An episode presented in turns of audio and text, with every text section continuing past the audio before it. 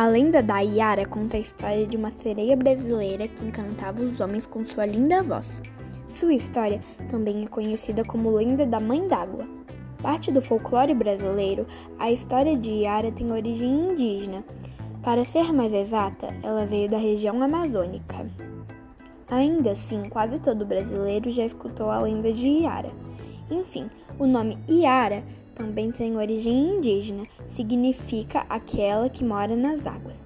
A sereia brasileira vive na Amazônia. Aliás, ela já foi confundida algumas vezes com Lemanjá, rainha do mar.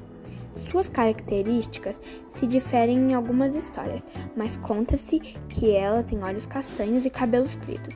Além disso, ela era capaz de hipnotizar os homens com seu canto. Segundo a lenda, Yara é uma grande guerreira índia que, além de ser muito corajosa, esbanjava uma beleza indescritível. E foi por causa de sua beleza que seus invejosos irmãos decidiram matá-la e sumir com o corpo. Entretanto, por causa de suas habilidades de luta, Yara conseguiu vencer a luta e matar seus irmãos.